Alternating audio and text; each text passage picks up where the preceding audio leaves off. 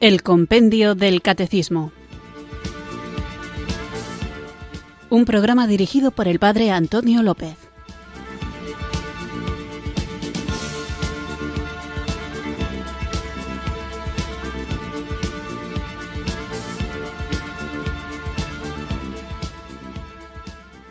Muy buenas tardes, queridos oyentes de Radio María. Recibido un cariñoso saludo desde Irurzun, en Navarra, quienes sintonizáis una tarde más esta radio que cambia vidas, esta emisora de la Virgen, Radio María, para escuchar el compendio del Catecismo, nuestro espacio diario de la tan necesaria formación católica, en el que, guiados por el libro que da título a nuestro programa, el compendio del Catecismo, tratamos de profundizar, de conocer, la fe que queremos vivir, no solo saber, sino sobre todo hacer vida y que nuestra vida dé testimonio para compartir lo que nos colma de alegría, esta fe que nos salva, y no solamente el testimonio es necesario, es ciertamente imprescindible, pero debe ir también acompañado de palabras, de explicaciones y de respuestas que sepan dar razón de nuestra esperanza a todo aquel que nos la pide y en este contexto tenemos también que saber defender lo que creemos. Primero para dejar claro qué es lo que creemos y segundo para saber por qué lo creemos, que nosotros no aceptamos las cosas de manera acrítica como niños pequeños que se creen cualquier historia que les cuenten, sino como adultos que formados en la fe abiertos a la revelación, quieren poner en juego también sus capacidades intelectuales para ver lo razonable de esto que creemos y en un mundo en el que la oferta cristiana parece una más entre tantas otras opciones religiosas, sepamos dar razón, una vez más, de que no todas las verdades son iguales, que existe una verdad, que esta verdad es Jesucristo, que se da a la Iglesia Católica, quien guiada por el Espíritu Santo camina hacia la plenitud del conocimiento del plan salvador de Dios Padre para la gloria del hombre y precisamente esa perspectiva de cuál es el fin por el que Dios se ha revelado, cuál es la vocación última a la que nos llama, de eso es de lo que vamos a hablar hoy. Estamos en estos programas hablando de la Eucaristía llegamos a la última pregunta dedicada al tercero de los sacramentos de la iniciación cristiana, que es el primero de los sacramentos en importancia, porque en él no solo recibimos la gracia, sino al autor de la gracia. En él no solo recibimos lo que Cristo nos quiere dar, sino que recibimos al mismo Cristo, Dios verdadero, hombre verdadero, sustancialmente presente en las especies del pan y del vino. Sin más demora, para que nos dé tiempo a profundizar en un tema que estoy seguro de que os va a resultar muy interesante, aunque no significa que necesariamente vaya a ser simple, sencillo quizás sí, pero simple no. Vamos a comenzar invocando a quien desata nuestras torpezas, a quien nos ilumina con su luz, a quien nos capacita para comprender, quien nos da sabiduría, inteligencia, conocimiento, aquel que es el amor del Padre y del Hijo que se derrama en nuestros corazones y que no es otro que la tercera persona de la Santísima Trinidad, el Espíritu Santo, a quien ahora con un canto invocamos con fe.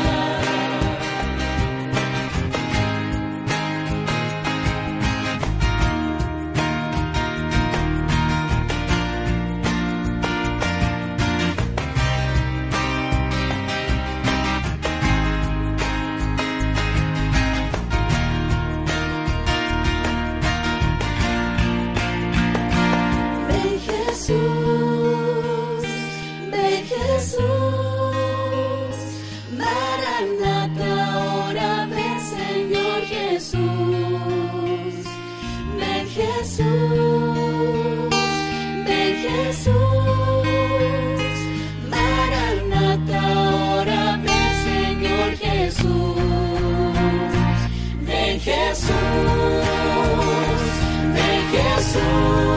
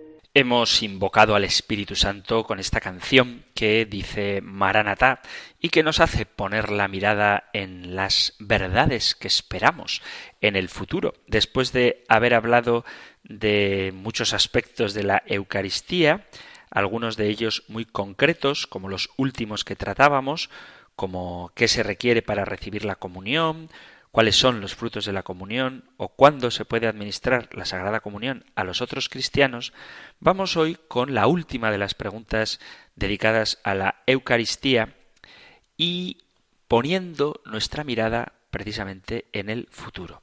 Quiero subrayar que a pesar de que han sido muchas las preguntas que el compendio del catecismo dedica a este Santísimo Sacramento del altar, desde la 271 a la 294, es decir, un total de 23 preguntas dedicadas a la Eucaristía, ni mucho menos hemos podido decir todo lo que habría que decir de este Santísimo Sacramento. Al menos confío que lo que se ha dicho sirva para conocerlo un poquito más, pero os puedo asegurar que ni dedicando las 24 horas al día que emite Radio María al Santísimo Sacramento del altar, agotaríamos todo lo que de él se puede decir. No obstante, como tenemos que seguir avanzando en las preguntas que ofrece el compendio, vamos allá con la que corresponde al día de hoy, que encontráis en el Catecismo Mayor en los puntos 1402 al 1405. Nosotros escuchamos ahora la pregunta 294 del compendio del Catecismo. ¿Por qué se dice que la Eucaristía es prenda de la gloria futura?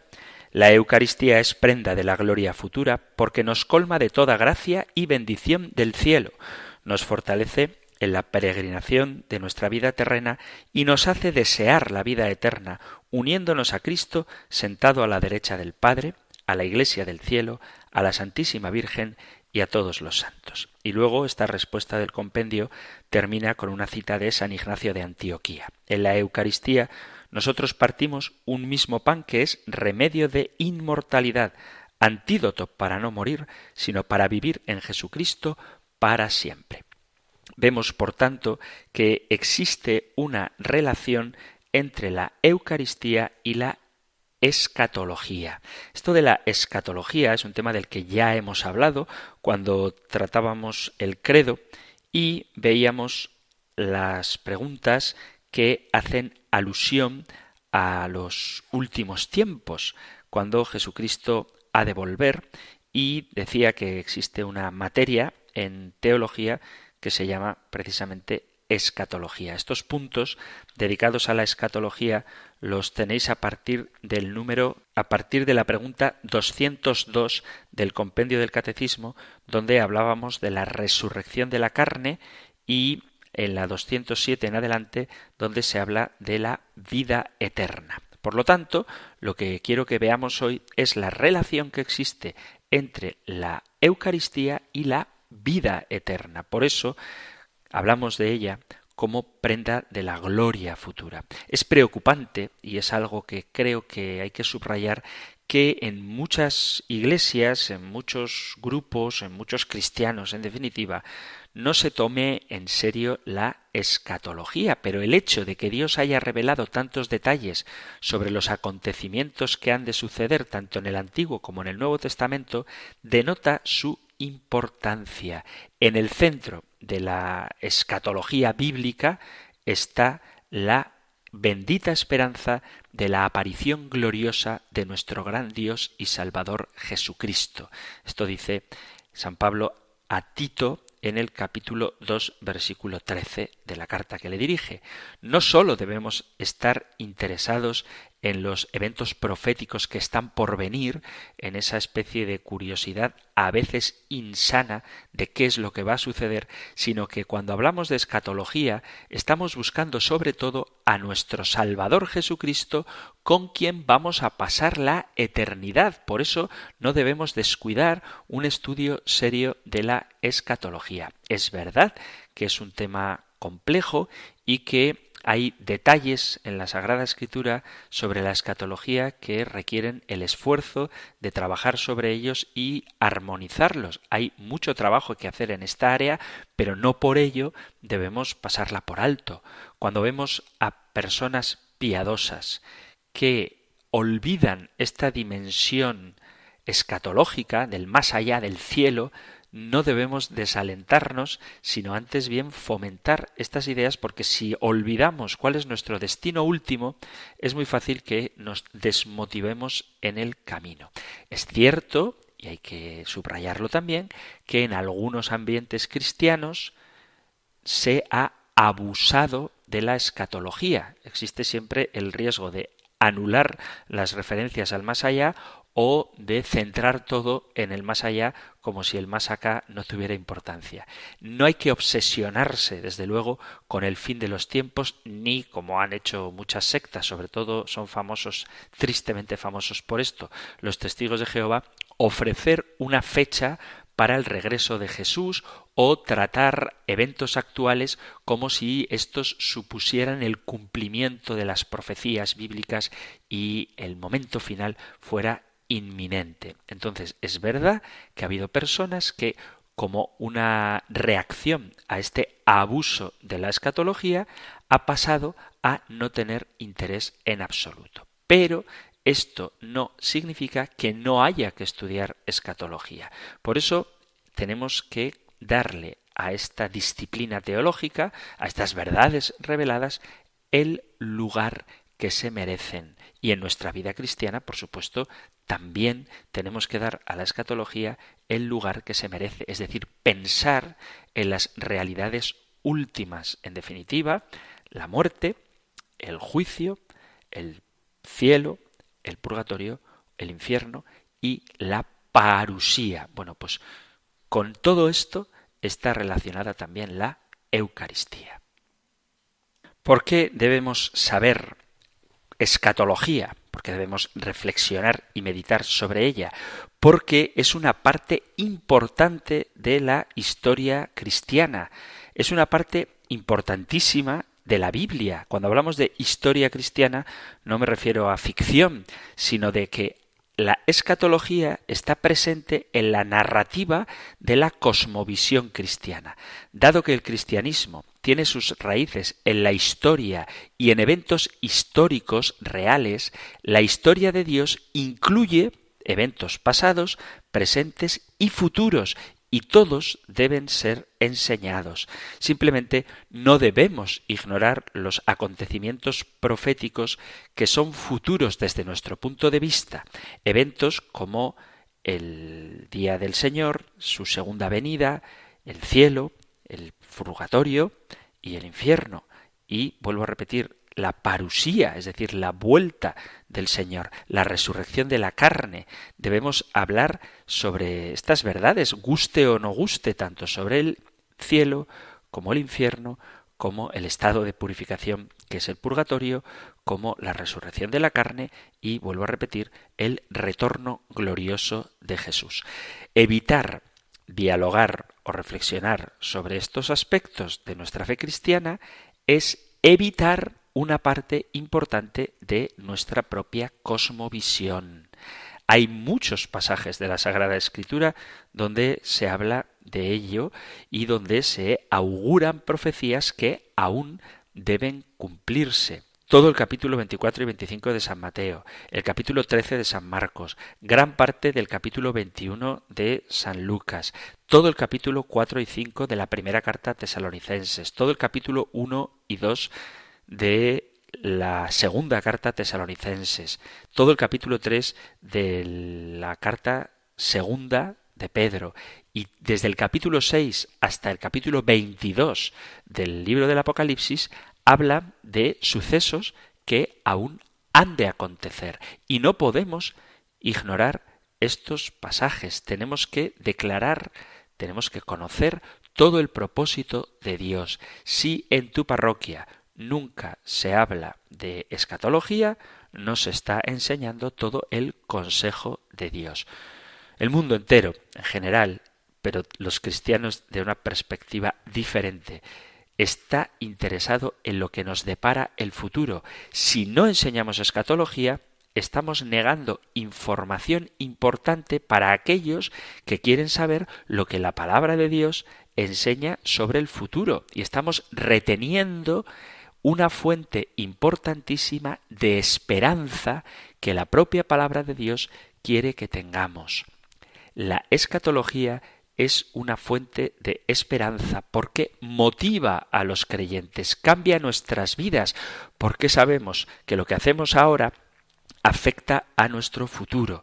Dice San Pablo en la segunda carta a Timoteo, en el capítulo 4, versículo 7, He peleado la buena batalla, he terminado la carrera, he guardado la fe. En el futuro me está reservada la corona de justicia que el Señor juez justo me entregará en aquel día, y no sólo a mí, sino también a todos los que aman su venida.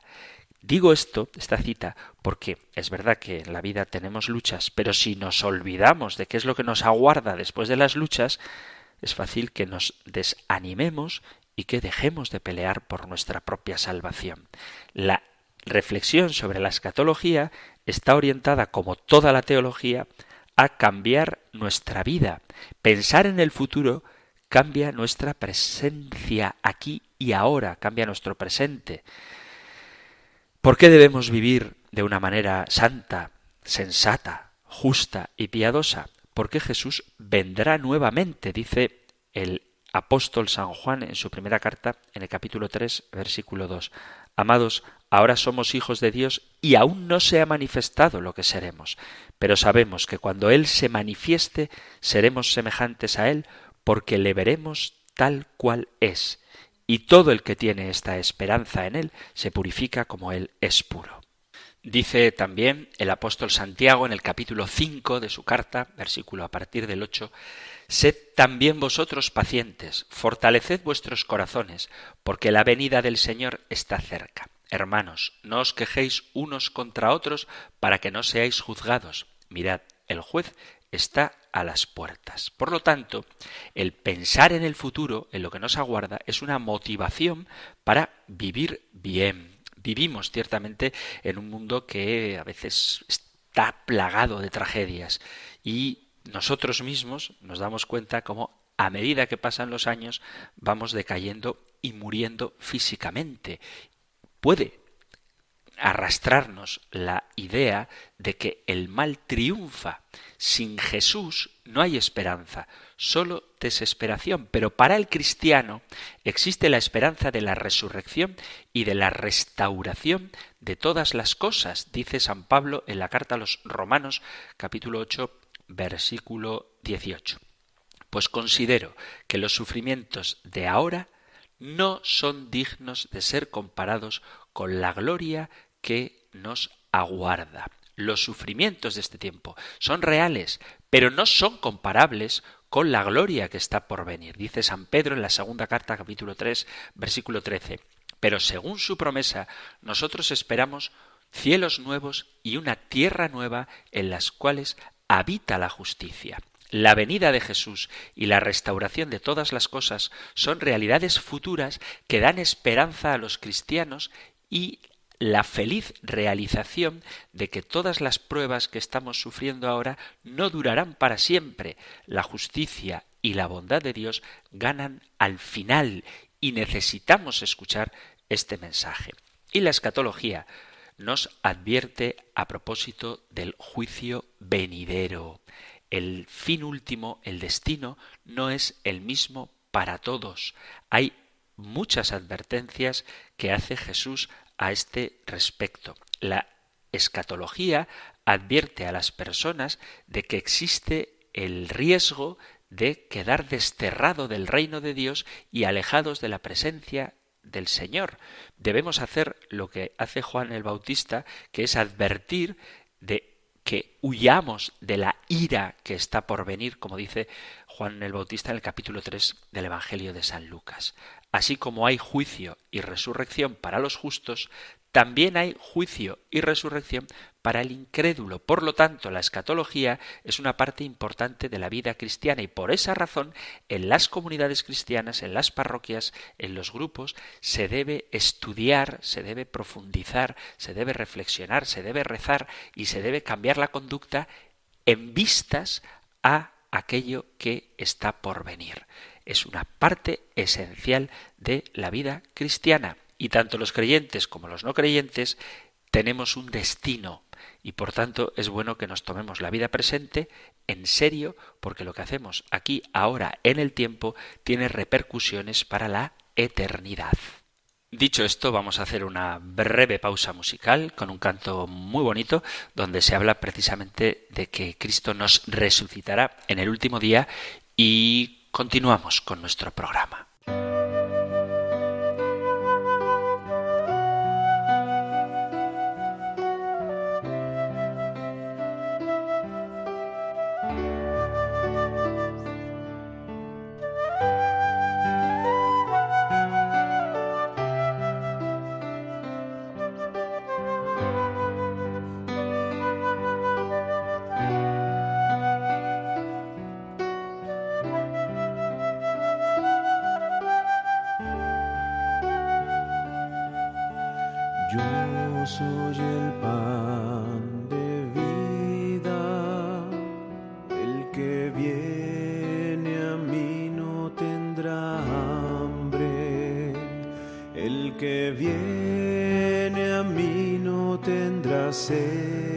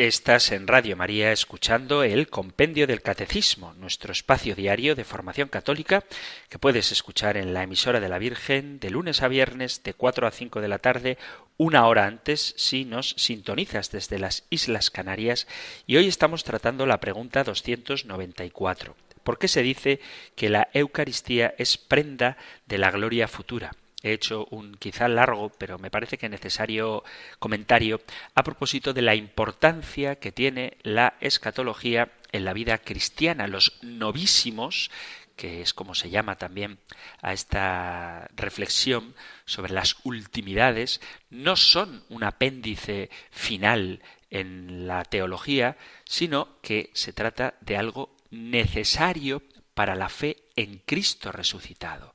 En Él en Cristo resucitado tiene fundamento lo que nosotros aguardamos, porque sólo en Él se ha manifestado y expresado el amor de Dios a los hombres de una manera total. Por ello, en Cristo comienzan ya los tiempos nuevos de modo real, aunque todavía oculto. Real porque en Él Dios nos ha dicho de modo irreversible su palabra de salvación oculto, porque esta salvación no se ha realizado todavía en nosotros plena y definitivamente, porque no está completo el cuerpo de Cristo resucitado, no se ha manifestado todavía lo que ya somos. Como dice el apóstol Juan en su primera carta, capítulo 3, versículo 2, Queridos, ahora somos hijos de Dios y aún no se ha manifestado lo que seremos.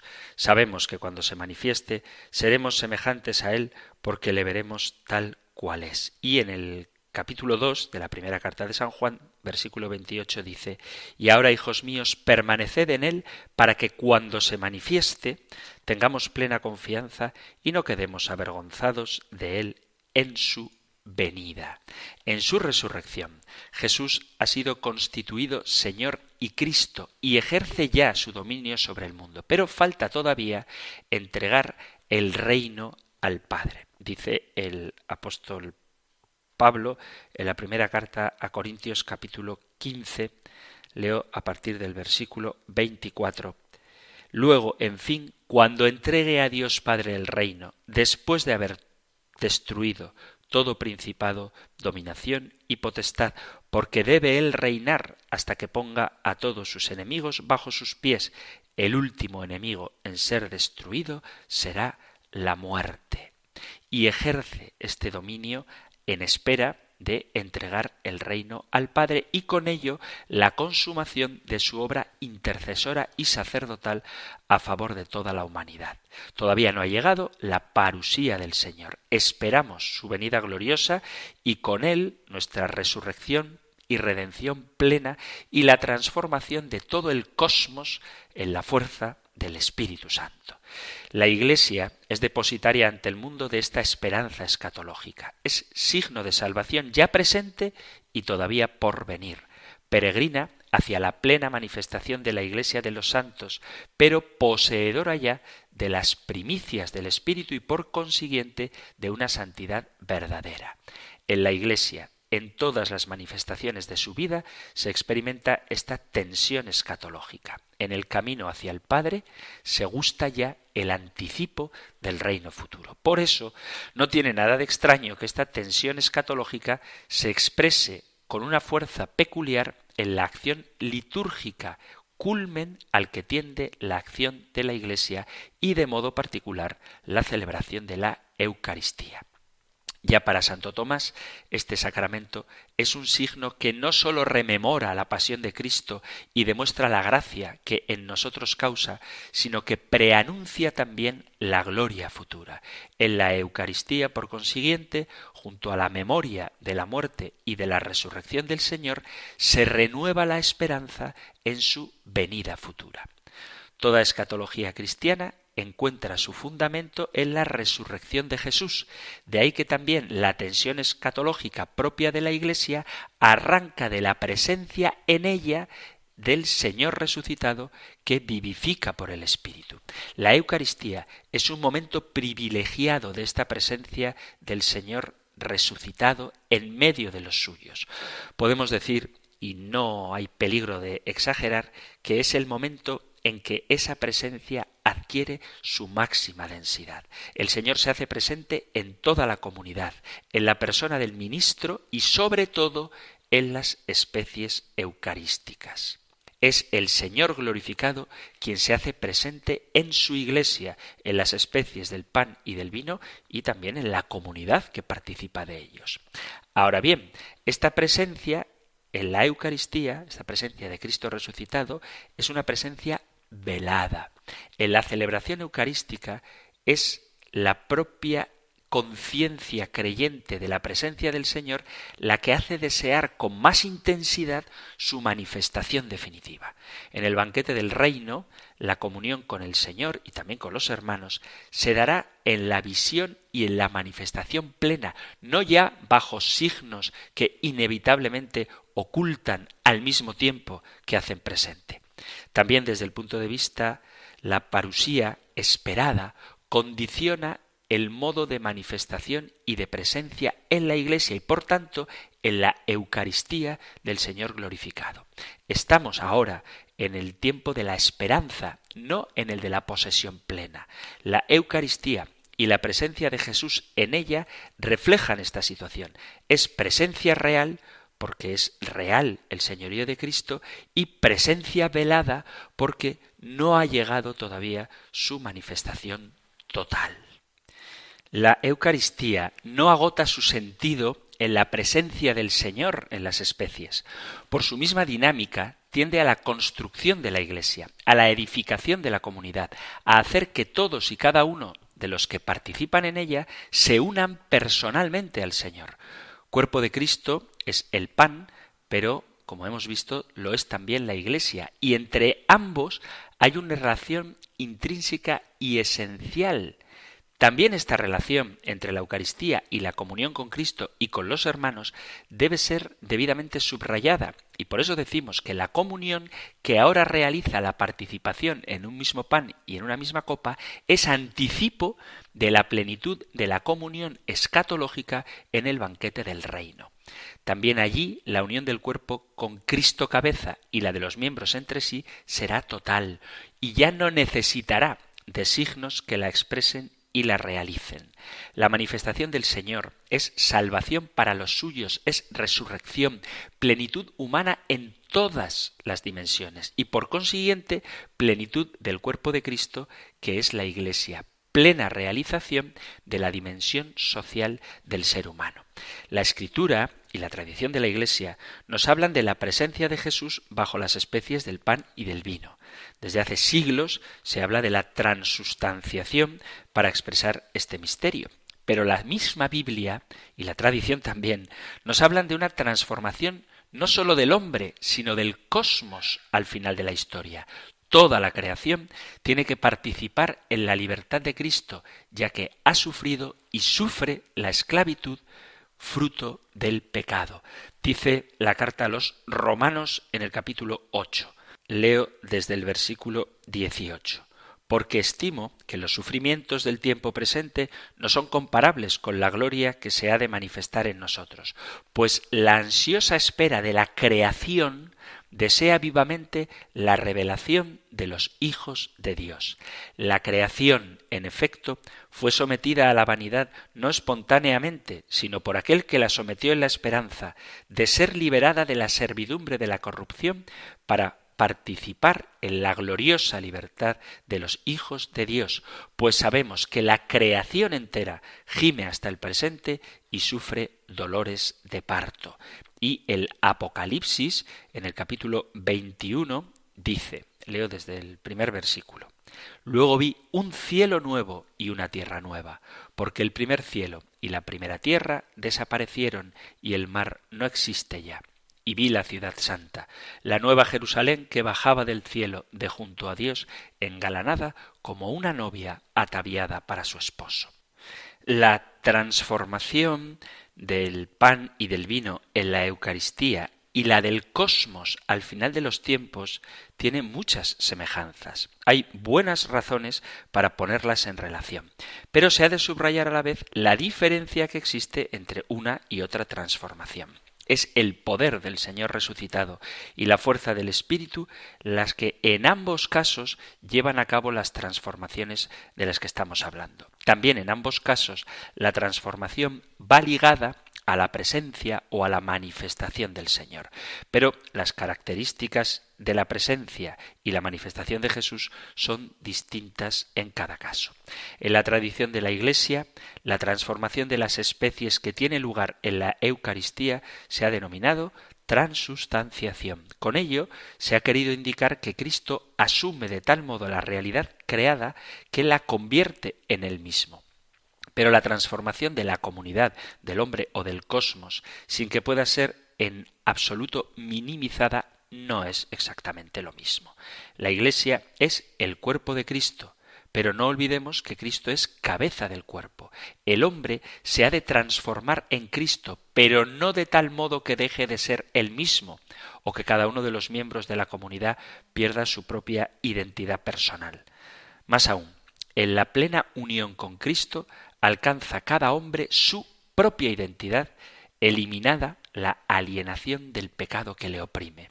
Y algo parecido cabe decir de la transformación del cosmos de la que nos habla el Nuevo Testamento. Se trata de una consecuencia de la plena redención del hombre que a su vez es fruto de la manifestación de Cristo, pero el cosmos seguirá siendo cosmos, seguirá siendo criatura, y en tanto que tal se convertirá en reflejo de la gloria del Señor en una medida incomparablemente mayor de lo que ya es ahora.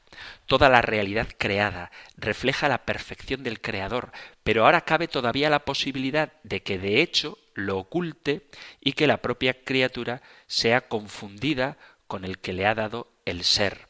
Así lo reprocha San Pablo en la carta a los romanos, en el capítulo primero, donde dice precisamente cómo el hombre ha confundido la criatura con el creador. Dice la carta a los romanos en el capítulo 1, versículo 18. En efecto, la cólera de Dios se revela desde el cielo contra toda impiedad e injusticia de los hombres que aprisionan la verdad en la injusticia, pues lo que de Dios se puede conocer está en ellos manifiesto. Dios se lo manifestó. porque lo visible de Dios desde la creación del mundo se deja ver a la inteligencia a través de sus obras, su poder eterno y su divinidad, de forma que son inexcusables, porque habiendo conocido a Dios no le glorificaron como a Dios ni le dieron gracias, antes bien se ofuscaron en sus razonamientos y su insensato corazón se entenebreció, jactándose de sabios se volvieron estúpidos y cambiaron la gloria de Dios incorruptible por una representación en forma de hombre corruptible, de aves, de cuadrúpedos, de reptiles. Obviamente, esto no podrá suceder en la transformación escatológica cuyas características concretas, como va a ser no lo sabemos. Pero sí podemos afirmar que entonces los cielos y la tierra proclamarán la gloria del Señor sin equívocos posibles. También la presencia de Dios en la creación es ahora velada como lo es el señorío de Cristo. En los cielos nuevos y la tierra nueva se manifestará plenamente y todos lo verán. En la Eucaristía, Cristo se hace presente de modo oculto bajo las especies del pan y del vino en la comunidad que celebra su memoria. En la transformación escatológica, todo el cosmos será reflejo de la gloria del Señor plenamente manifestado.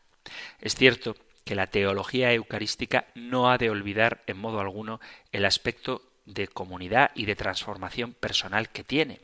En el hacernos cuerpo de Cristo está el sentido último de la celebración de la Eucaristía. Es igualmente claro que la analogía entre la transustanciación y la transformación escatológica del cosmos nos puede ayudar a descubrir muchos aspectos de la transustanciación. Pero la analogía siempre es una analogía y todas las comparaciones son necesariamente imprecisas. La transformación de los hombres en Cristo no puede desligarse de la presencia personal del Señor en el pan y en el vino. Nos hacemos Cristo comiendo y bebiendo su cuerpo y su sangre. Lo que causa el sacramento está ligado al signo. Sin pan y sin vino, sin elementos materiales de la naturaleza, no hay presencia de Cristo. La presencia sacramental de Cristo construye su cuerpo, del que todos somos miembros, y somos miembros del cuerpo en la medida en que estamos unidos a la cabeza. Es la acción de Cristo la que la Iglesia actualiza. Y en esta actualización está presente Cristo de modo personal como cabeza a la que se une el cuerpo, pero no se diluye con él, no se confunde con él. Lo mismo podemos decir de la transformación escatológica del universo. Toda la creación participará de la gloria de los hijos de Dios y consiguientemente de la gloria de Cristo. Pero la realidad creada no se va a convertir en Cristo en el mismo sentido en que el pan y el vino se convierten en su cuerpo y su sangre.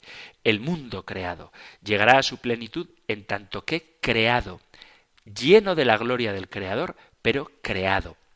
El Dios todo en todas las cosas no elimina la realidad de las cosas. En la Eucaristía que ahora celebramos, el Señor se hace presente en el pan y el vino en la medida en que los asume para convertirlos en sí mismos. Esta transformación final será la presencia manifiesta de Cristo la que producirá la restauración de todas las cosas. Cuando el Señor de todos se manifieste en su gloria, los hombres y el cosmos llegaremos a ser aquello para lo que el Señor nos tiene destinados. Ciertamente, un anticipo de todo esto ocurre ya en la Eucaristía. De ahí la importancia de la dimensión escatológica a la hora de reflexionar sobre la Eucaristía. El concepto central de la escatología cristiana no es el de la transformación del cosmos, ni siquiera el de la resurrección, a pesar de que son muy importantes. El lugar central corresponde a la parusía del Señor. Hay que incidir en ello. La fe cristiana es fe en Jesús Señor. De su señorío deriva nuestra salvación. Porque Cristo ha resucitado, tenemos abiertas las puertas de la esperanza. Porque el poder del resucitado no se ha manifestado todavía de un modo total.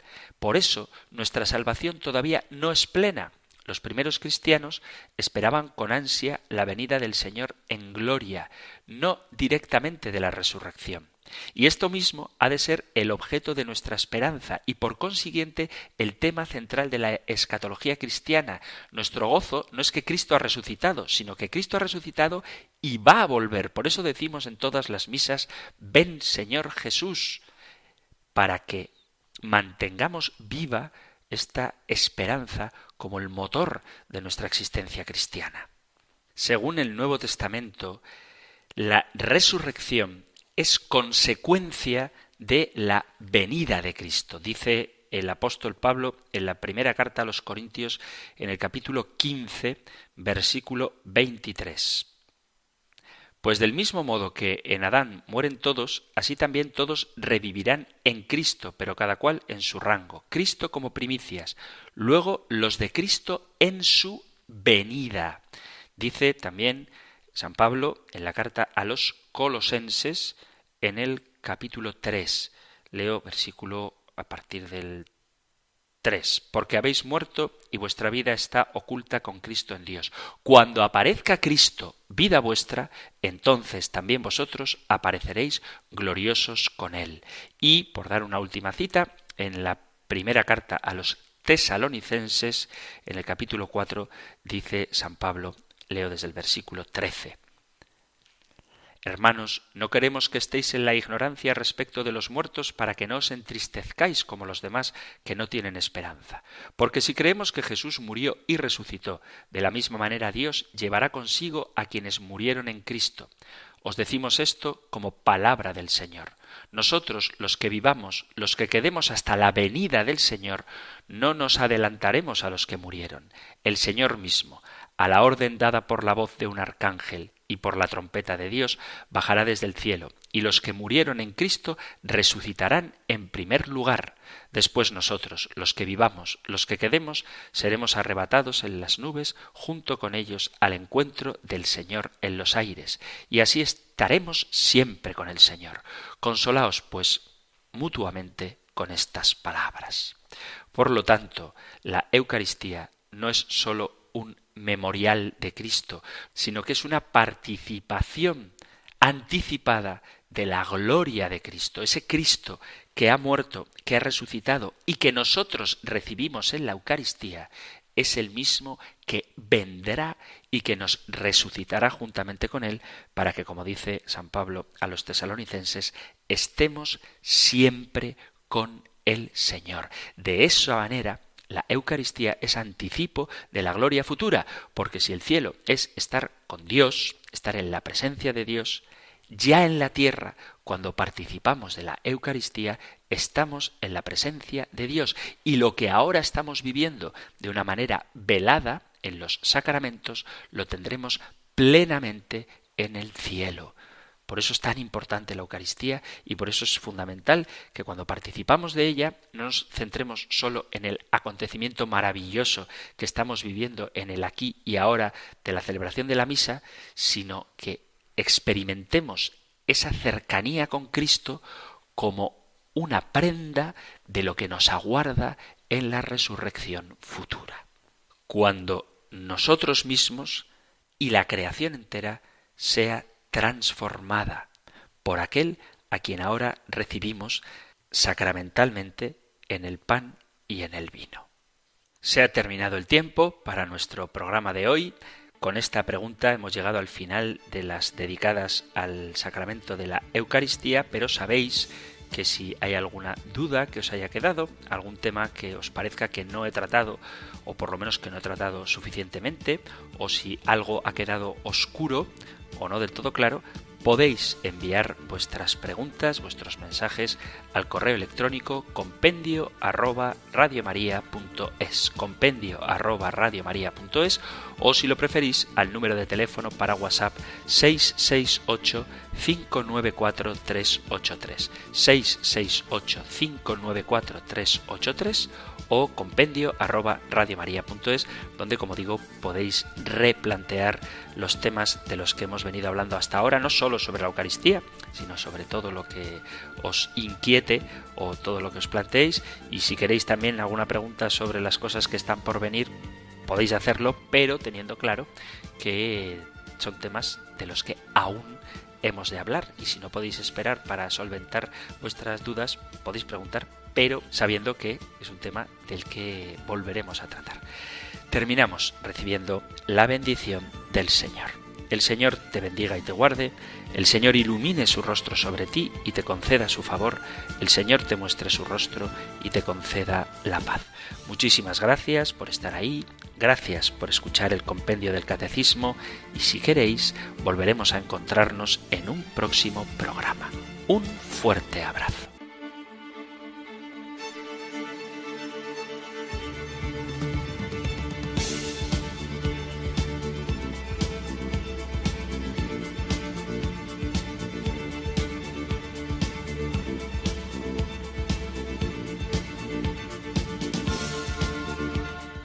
El Compendio del Catecismo. Un programa dirigido por el Padre Antonio López.